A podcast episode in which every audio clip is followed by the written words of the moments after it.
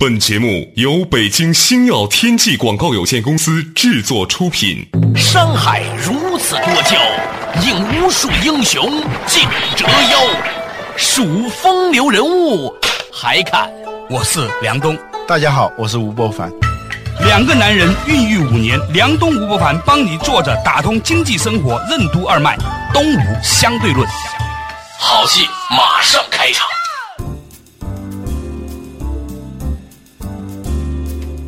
作者打通经济生活任督二脉，大家好，欢迎收听东吴相对论，我是杨东，对面依然是二十一世纪商业评论主编吴伯凡，伯凡你好，大家好。话说呢，较早之前呢，我跟伯凡呢讲了一个问题，就是讲到现在，由于互联网，由于移动终端，由于种种大数据库的建立，你的种种消费行为其实是被记录下来的，然后呢被统计、被观察，那这是每一个生活在现代都市丛林里面的人都必然会面对的一个情境啊，也很尴尬。嗯，那较早之前呢，和老吴呢就讲到这个事情呢，就是说。理论上来说，每一个人都有很多不堪的东西，或者不愿意跟别人分享的东西。嗯，就是私人空间和公共空间的界限变得越来越模糊。对，那么某一些表面上很光鲜的人呢，在某一些很特定的情形之下，他不那么光鲜的那些东西被放到公众场合里面，就会是一件很糟糕的事情，是吧？嗯，客观上来说，如果我们愿意承认的话。每一个人都有不堪的东西，所以将来人们对所谓不堪的东西容忍度可能会加大。对，关起门来想，谁不是那样呢？大部分的人也都这个样子，对不对？对，就像我们上大学的时候，学生跟教工是一个澡堂啊，当时我就有点匪夷所思那种感觉啊。后来想想也没什么了，是吧？对呀，上课该上课嘛，是吧？老师西装革履的。你这么一提醒，我想起来了，我还真的在澡堂里面见过我们老师哦。但是可能是你比较敏感啊，我当时真的也没觉得有什么问题。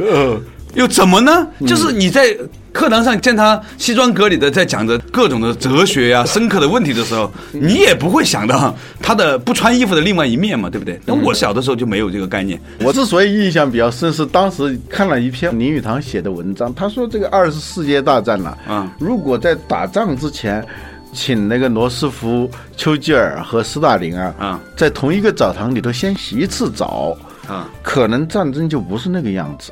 为什么呢？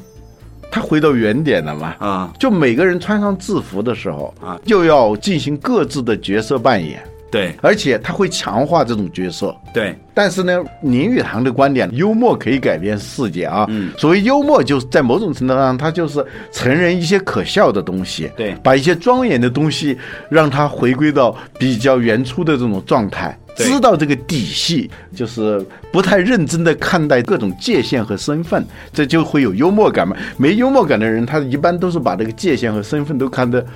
特别严重的那种人啊，对，他是这么个意思。对我现在关心的还不是隐私这个问题啊，我们现在说的这种隐私不保、透明化，它背后是一种技术。嗯，就是现在我们笼而统之说，我们处于信息时代，嗯，我们处于网络时代，嗯，但是在这个大时代下头，还可以细分出。小时代，嗯，我现在能感觉到，就是我们通信互联网作为行业，或者说作为我们的生活环境、工作环境，已经进入到一个新的小时代。可以用一个词来概括，就是我们已经进入到一个大数据时代。嗯，就互联网企业之间的竞争，越来越变成一种。对数据的竞争，嗯，早期的互联网基本上是内容的竞争嘛，对，我做的内容比你好，我就有竞争力嘛，对。吧？现在的互联网的竞争，已经是进入到谁能够采集占有更多更优质的数据资源，而且具有良好的数据的挖掘、加工、提纯以及利用数据的能力，谁就会更具竞争力。嗯，最近我注意到阿里巴巴。它设立了一个职位，叫 CDO，首席数据官。对它成为一个跟 CFO 一样的一个高管啊。嗯，腾讯现在也提出了相应的战略，就是通过对数据的这种海量的采集和加工，打造下一代腾讯网。嗯，就对数据的采集和挖掘，已经进入到这些互联网巨头的战略层面上了。我觉得这个事情其实，在大概五年前、十年前吧，大家都已经在在讨论这个问题了。嗯，数据呢，借由对比。借由联系，把数据和数据放在一起，它会产生新的知识。啊，我们称之为知识是一个活的，知识和知识可以相爱，甚至可以生产出新的小知识。啊，以前我们老这样开这个玩笑，现在看过来呢，就是我们透过对数据的挖掘呢，会洞察一些东西。嗯，而且呢。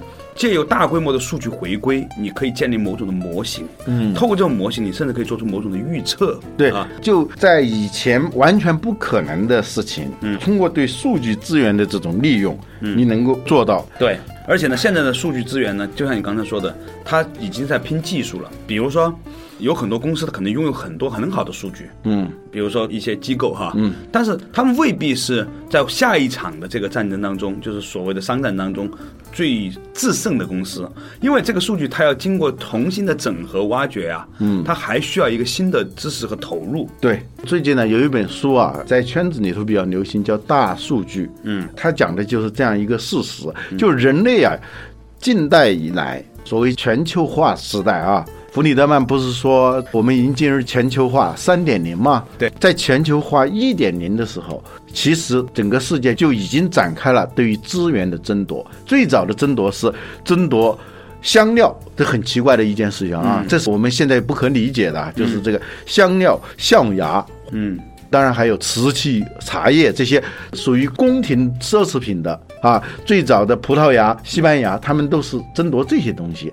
还有橡胶，嗯，还有贵金属，白银、黄金。对。后来逐渐发现，最重要的资源是石油。嗯嗯。我们一直到现在为止，整个世界是围绕石油在进行争夺。嗯。但是呢？这本书它要告诉我们的是什么呢？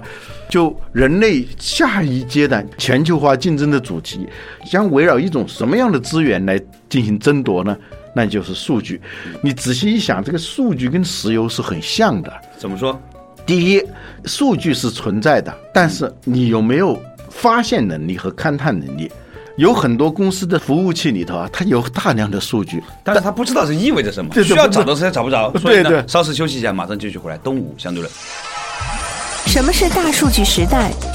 为什么说现在互联网企业的竞争不再是对内容的竞争，而转变为对数据的竞争？在全球化三点零时代，未来世界的竞争焦点将会从石油转到数据吗？为什么说数据在某种程度上和石油具有相似性？欢迎收听《东吴相对论》，本期话题：大数据时代之下期。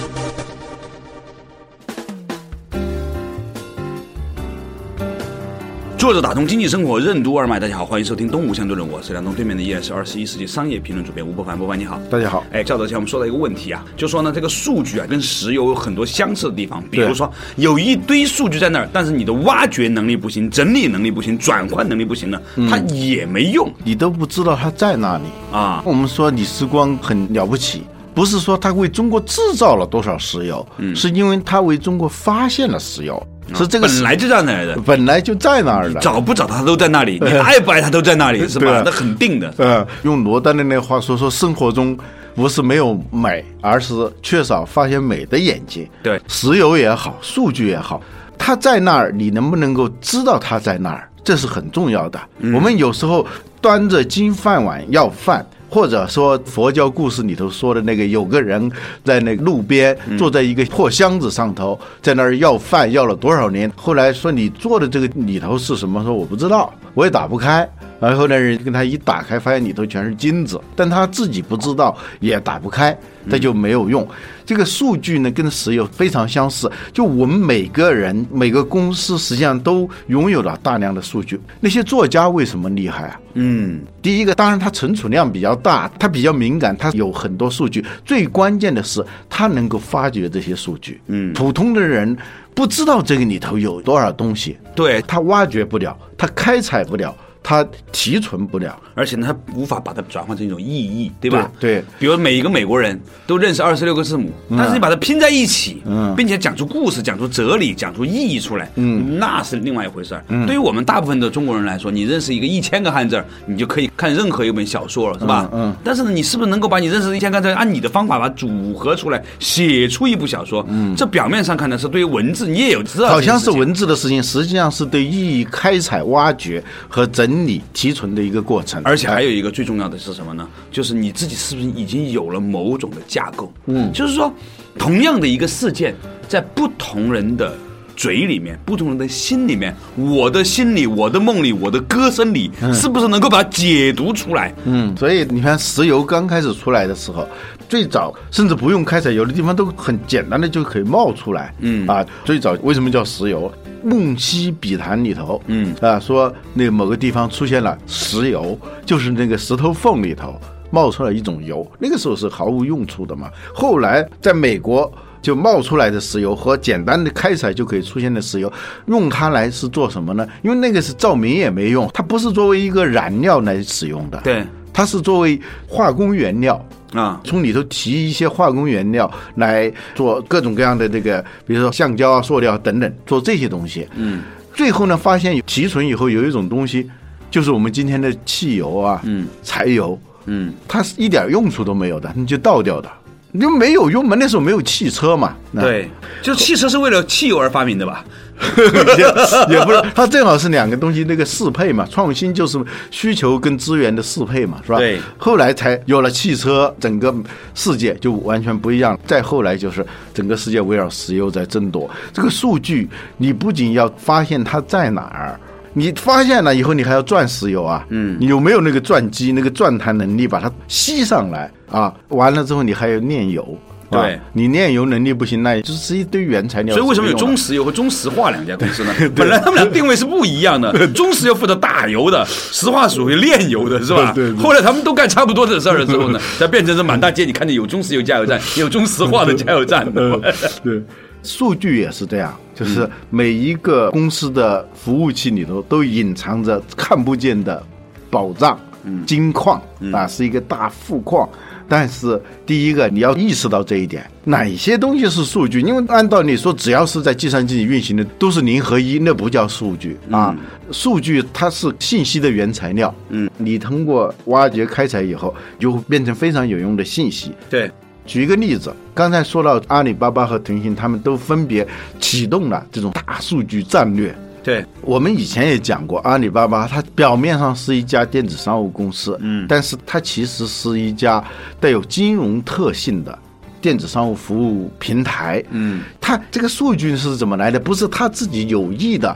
去把这个数据生产出来的，嗯，它是在这个做电子商务服务的时候，无形当中就积累了大量的数据，对，哦，原来意外的一个矿场就发现了，比如说一个人你在 B to B 的阿里巴巴的那个平台上，还是在淘宝的平台上，在天猫的平台上，你来做这个交易，你时间长了以后，嗯，你的所有的交易记录。你的运营状况，就你的行径吧，你的行径，所有你的踪迹，简单的说，就是一些属于隐私和非隐私之间关于公司经营的那些秘密都在那上头。嗯，这些东西呢，从某种角度看是毫无用处的。嗯，那有什么用处啊？嗯，我做电子商务服务，我就是让你做好生意就行了。但是另一方面，你发现这些银行是最需要这样的数据的。比如说，我要知道你这个公司的。过去十年的经营记录，对啊当然大概知道你是不是有信用的人喽。对啊，你的资产、你的运营规模、你的信用记录、你的每一笔交易的数据，全都存在这个上头。嗯，它就可以根据这些数据，用一个模型，所谓模型就像一个炼油设备一样，对，输入到里头去了以后，它就自动的就提炼出一些。他要看到的关键的信息啊，那你这个公司的一些关键的商业信息，尤其是与你这个公司相关的信用记录，都在那个上头。嗯，银行为什么不愿意给小企业贷款？嗯，因为查不清楚。对，金融业本质上是一个信息产业，它就是通过这些信息的比照、核实来进行各种信息的一个转换啊，就是你存了多少钱，你又提走那些钱，它无非是在核实一些信息而已。嗯，金融业的本质就是对信用的考察和核实。比如说一张纸币为什么能买到那么多商品？嗯，是因为这个双方都能够核实这个信息，它是个符号，是一个关于财富的记录。通过核实，这是真的，那我就把这个东西给你了。就是你一张纸，我就能换我这么多东西，是吧？嗯。所以金融业本质上它是一个以信息核实和信息的流动相关的一个产业。但是呢，但是是什么呢？稍事休息，马上继续回来。东吴相对论。为什么说阿里巴巴表面是个电子商务企业，本质上却是一个带有金融特性的电子商务服务平台？阿里巴巴为什么能够成功开展面对小微企业的信贷服务？阿里巴巴的信贷服务与传统商业银行相比具有哪些优势？为什么说阿里巴巴的竞争力主要来源于它的数据挖掘能力？欢迎继续收听《东吴相对论》，本期话题：大数据时代之下期。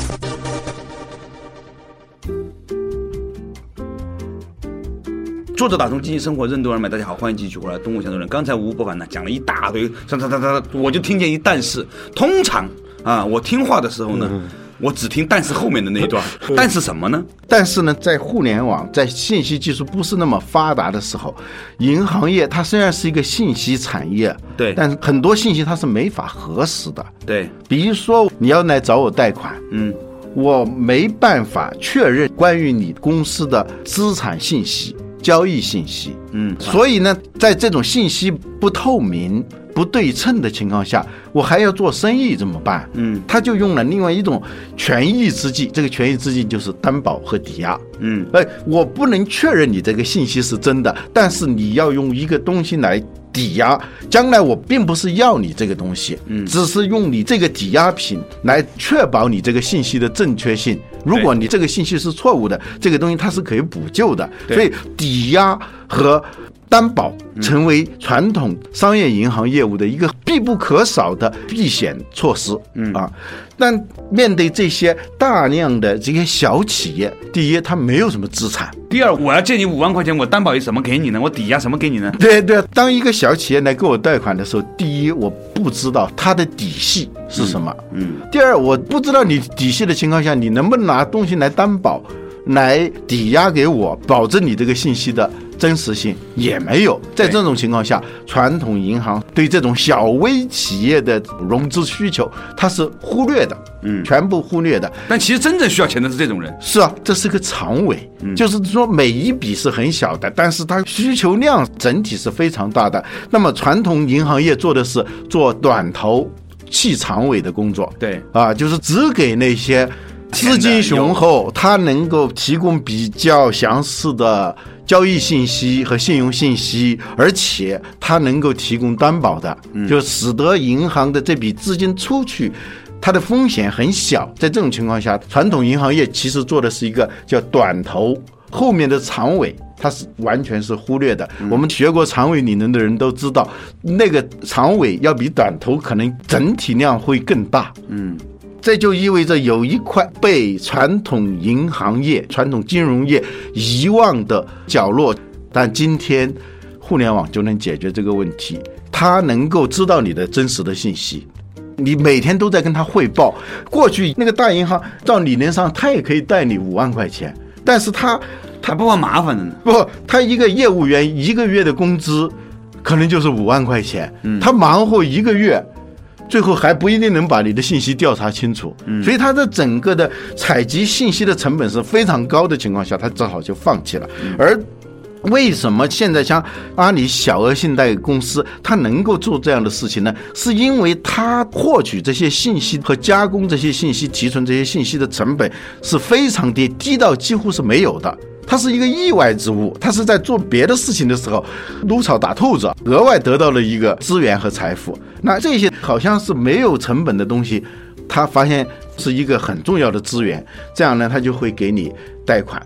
对，这只是这个金融交易当中的前半部分，交易完以后，他要可以跟踪你所有的行为。就我把这笔钱放给你了，你整个的这笔钱的用途，过去银行业它不可能专门派一个人住在你公司里头去盯着你这个资金的去向嘛。对，但是呢，他不这样盯着呢，他的风险又很大。但就像阿里巴巴，它就可以很简单的用不着人工，用机器就在跟踪你所有的，而且用不着专门的跟踪，因为你在它的平台上。传统银行业，它为了避免风险，它是这样做的：你在我银行里头贷了一笔款，当然这一般都是巨款，那么你必须要在我的银行里头再开一个户，嗯，你所有的资金的进出都在这个账户里面账户里头，它就能监控你嘛。对，现在阿里巴巴用不到这样，它很简单，你只要是在它这个平台上做生意，这一下子全部解决了。这样就导致一个不可能的事情，它变得可能。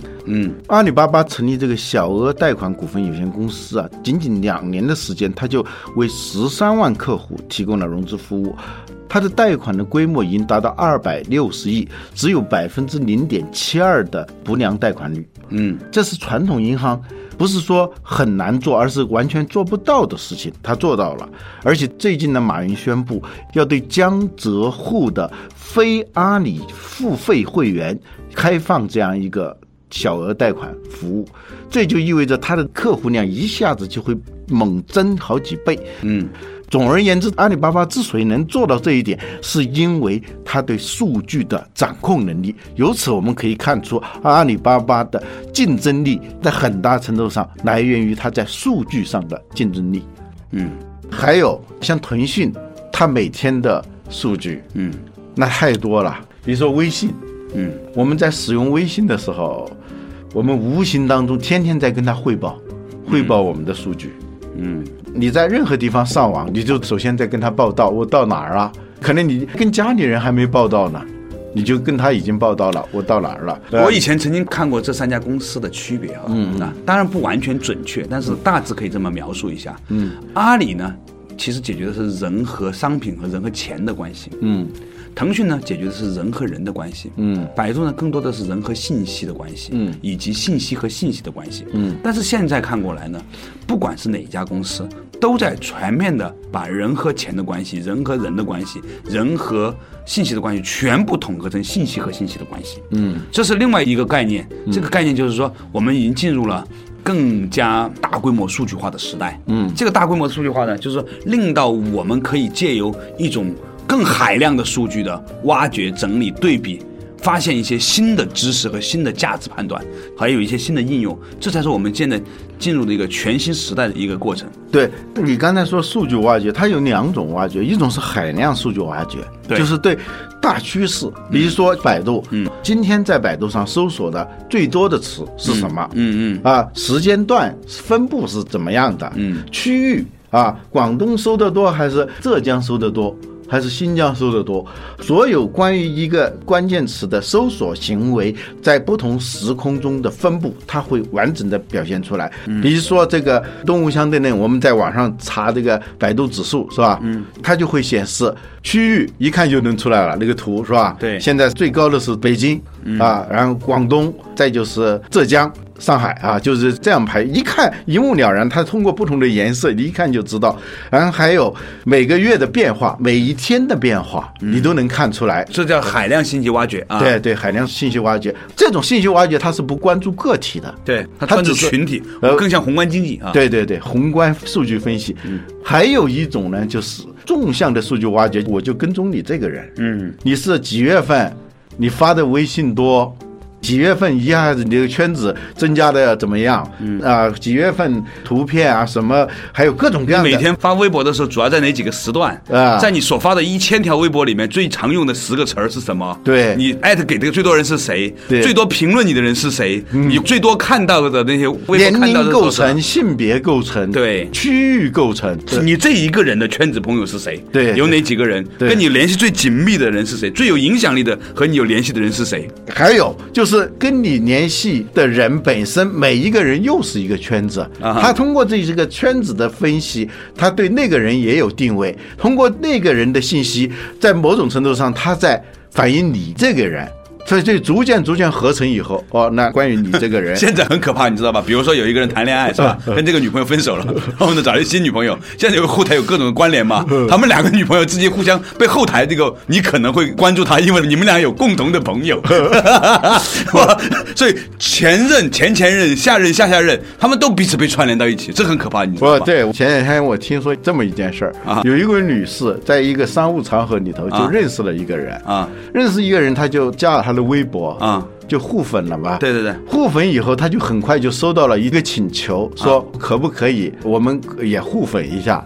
那一看的那个来历啊，各方面还可以嘛，也就互粉了。一互粉，他们就给私信了啊这一下子就收到了很多关于他新认识的那个男士的各种各样的隐秘的信息、照片，他跟他的照片。原来那位女士呢，是那个男士的前任前任女友。啊。他发现有一个新的女性跟他互粉以后，他就猜想她可能是他的新的女朋友，所以他只要在那个上头发现新的女粉丝的时候，他就会跟她互粉，然后呢，把他以对把他以前他们之间的所有的信息啊，他说他是他的干爹啊，就是说他把他干爹的所有的信息都告诉他后来新认识的人。哇，太可怕了。啊，这是真事儿啊。啊、还有最近网上讲的最多的一件事情嘛，就是嗯某女带着她的男朋友的 iPad 去了闺蜜那儿，发现 WiFi 自动连上了，这是一种这是多么可怕的事情，是吧？暗中悲催的事情、啊。你发现啊，当它数据足够多的时候，就会出现一种什么情况？就以前我们说的涌现，就是好像没有意义的，好像是低汇在一块儿能量的，好像是弱智的东西，没有意义的碎片的东西，当它巨量的汇集的时候，就会涌现出一种巨大的能量、巨大的智能。它比人聪明的多。你说，当这位女士拿着老公的 i iPad 到闺蜜家的时候，如果不是 iPad 告诉她这个信息，别的是不能告诉她这个信息的。对呀、自动连上了。对啊，它就这个数据，它会变得很聪明，你知道吗？所以我突然意识到，你知道吗？我觉得我老婆很伟大，她估计已经早已每天把我微博上的所有东西都看过了，等等等等。但是呢，他仍然保持了某种程度的沉默啊。聪明的妻子总是这样。好了，感谢大家收听今天的《动物相对论》，下一次同一时间再见。